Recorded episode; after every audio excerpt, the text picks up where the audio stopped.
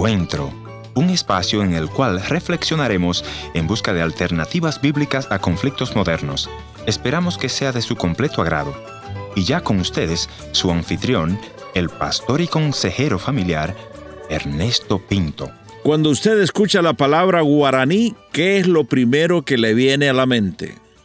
Por supuesto, el Paraguay, la chipa, el arpa, un pueblo jovial y cortés. Eso es Paraguay. Cuando estoy por esas tierras, no solamente disfruto el calor del, país, especialmente si es en verano, pero también el calor de la gente. Es muy agradable estar entre los paraguayos.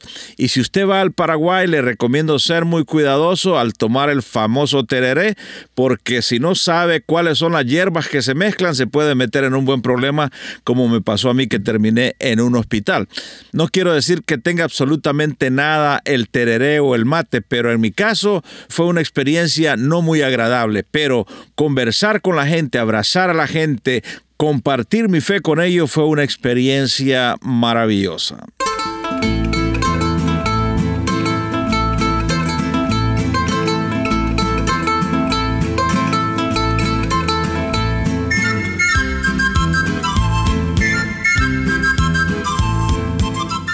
Historias que cambian el corazón. Bienvenido al encuentro de hoy. Hoy tengo conmigo a un buen amigo paraguayo, Nilson, y él nos va a contar su historia.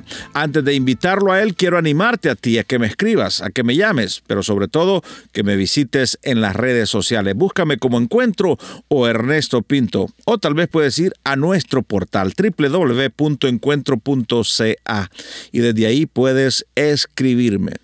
Ahora sí vamos a darle la bienvenida a nuestro buen amigo Nilson, que está aquí en nuestro estudio de encuentro en Winnipeg, Canadá.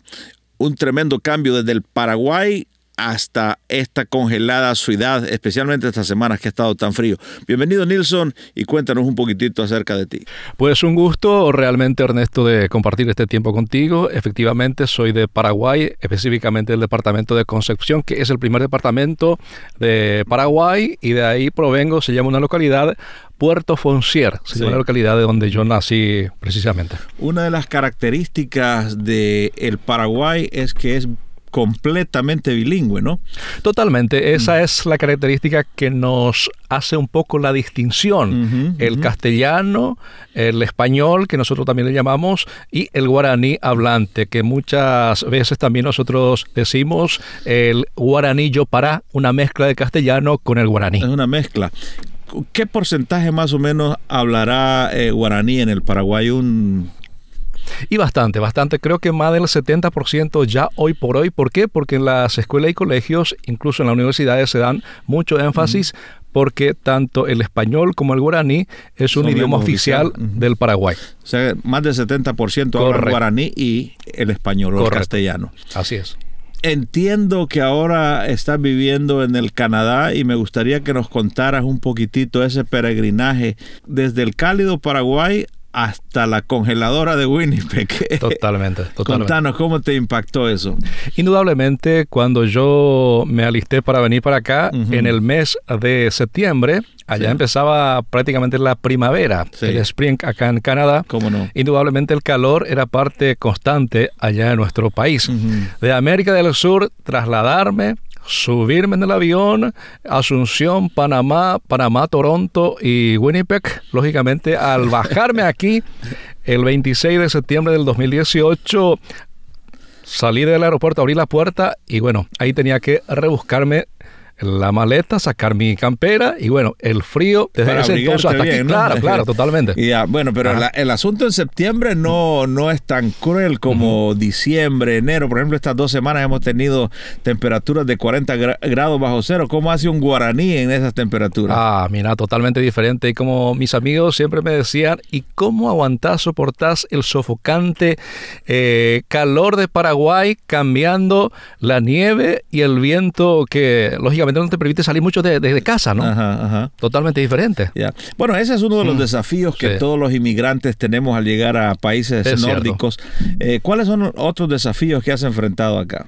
Bueno, indudablemente, aparte del clima, Sí. está el factor importante de la, del connection, que es el idioma, el inglés, que ya también es una plataforma de vida, indudablemente como un requerimiento de 100% Claro. de la comunicación con los amigos, con la gente de- no conocidas, el inglés y esos son los dos elementos más importantes, Sí. digamos, que uno tiene que topetarse y tratar de enfrentar como un reto importante en su vida aquí en este contexto. ¿Qué es lo que te ha gustado de nuestra ciudad?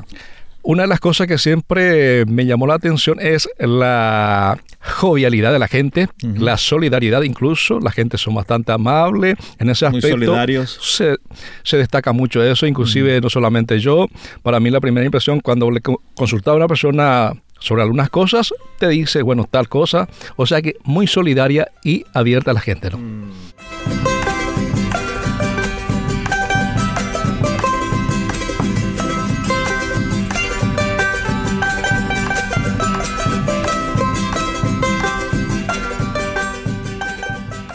Recuerdo aquel tiempo cuando yo vivía en la capital, en Paraguay, en Asunción. ¿no? Estaba en el colegio todavía y estaba cursando el quinto curso, le llamamos nosotros. Y en ese interín, en el colegio, había un compañero que sutilmente él estaba con nosotros, había sido que era evangélico. Sí. Y no sin antes, él empezó a hablar, a testimoniar. Y en esos encuentros, en el receso, en el recreo, como le llamamos, Sí. empezaron la discusión con un compañero ahora. Hablaban sobre el tema de la religión, la católica, la evangélica y los otros.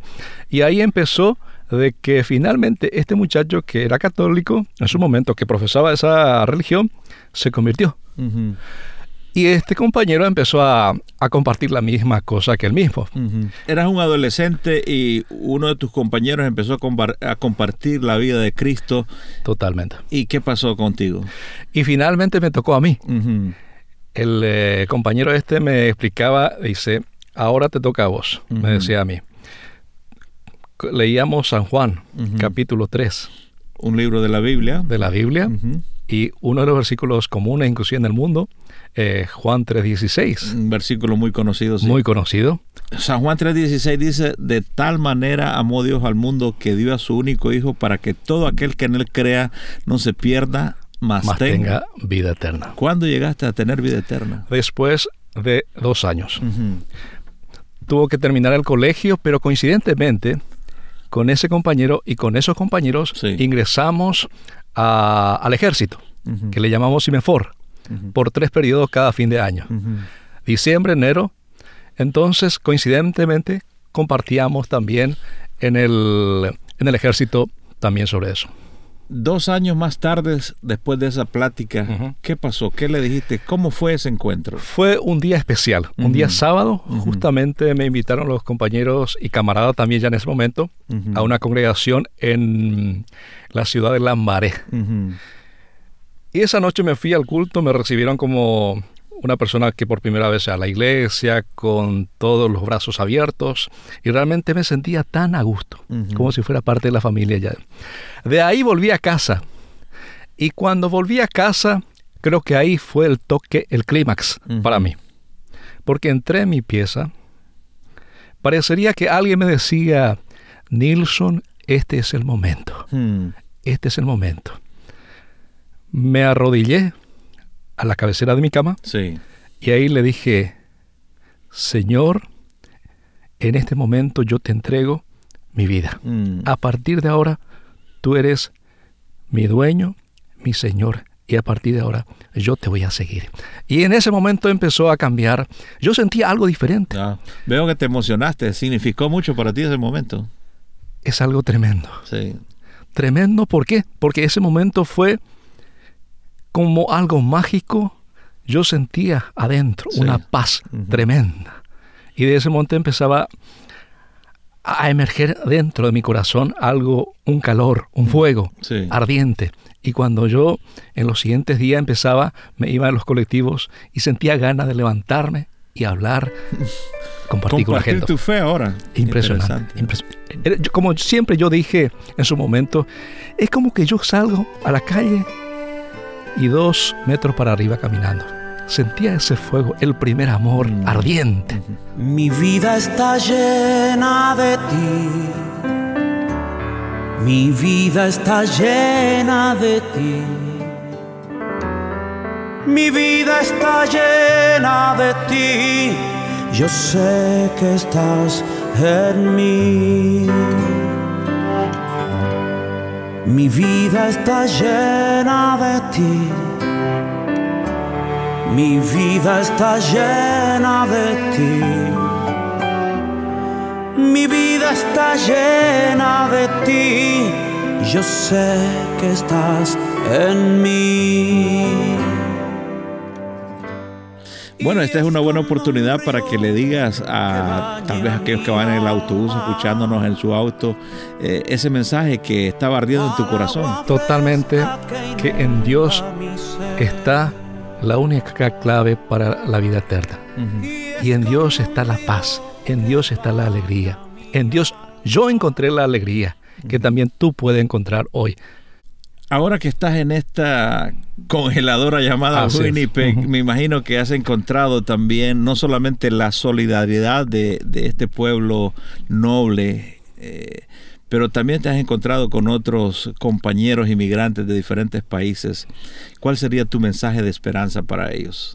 Y una de las cosas que al pisar tierra aquí y también la experiencia de compartir clases de inglés, realmente gente de distintos países, de Israel, de Rusia, de Alemania, de Colombia, México, de Bolivia, Paraguay, de otros países, realmente la tenacidad, la resistencia y la perseverancia y por supuesto la fe y la mirada puesta en Dios. Es una de las herramientas poderosas para mantenernos en camino y hacia el objetivo final. Porque de lo contrario es bastante difícil para una persona sin el apoyo de Dios. Yo todos los días le digo a Dios, tú me trajiste aquí, haga lo que a, a ti te parezca mejor. Soy tu herramienta, pero tú tienes que darme la vida, el camino adecuado. ¿Cuál sería tu mensaje a aquellos predicadores? Porque he visto al caminar por América Latina que en muchos de nuestros países hay predicadores ambulantes en los parques, en los autobuses. ¿Qué tú le dirías a ellos? Y simplemente que sigan haciendo porque el seguidor de Cristo es una persona siempre con coraje. Con valor. Con valor, con autodeterminación y hacerlo a tiempo. Porque el y tiempo, fuera de tiempo, dice Pablo. fuera de en tiempo. todo momento hay que proclamar. ¿Y cuándo es ese, tiempo? Es ahora. Es hoy. Es este momento. Sí. Nilson, quiero agradecerte por venir al encuentro de hoy. Muchísimas gracias, Ernesto. Y yo sé que la herramienta que Dios ha elegido en tu corazón, tú lo estás haciendo, pero de una forma magnífica. Muchas bendiciones.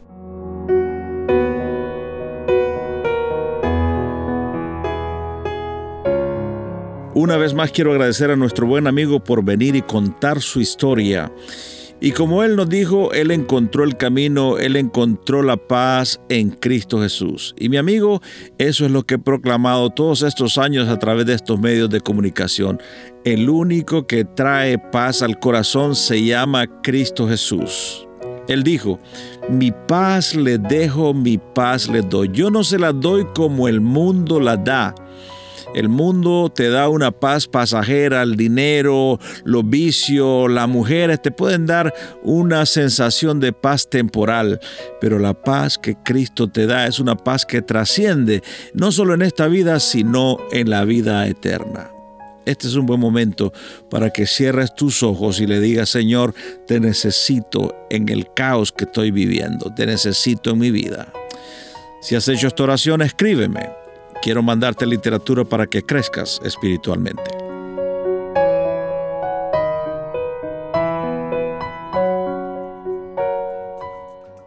Gracias por haber sido parte del encuentro de hoy. Le voy a agradecer que me escriba a info.encuentro.ca. También puede visitarme a nuestra página en el www.encuentro.ca. Será hasta nuestro próximo encuentro. Soy tu amigo Ernesto Pinto recordándote que Dios te ama y yo también.